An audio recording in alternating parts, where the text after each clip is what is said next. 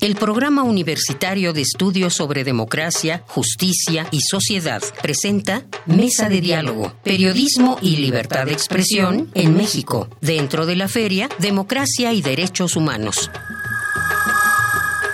Jesús Lemus Barajas, periodista.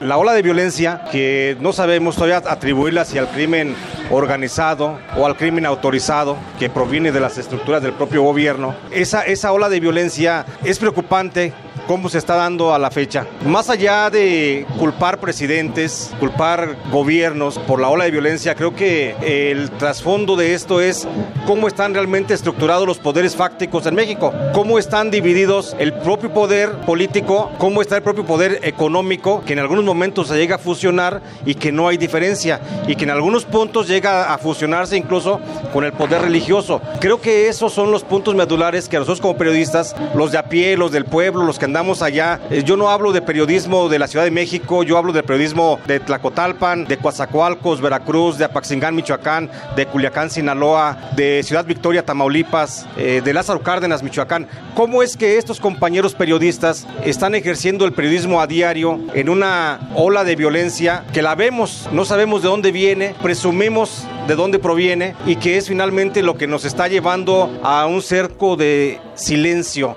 a, un, a una situación de las más peligrosas, considero yo, que sería la autocensura.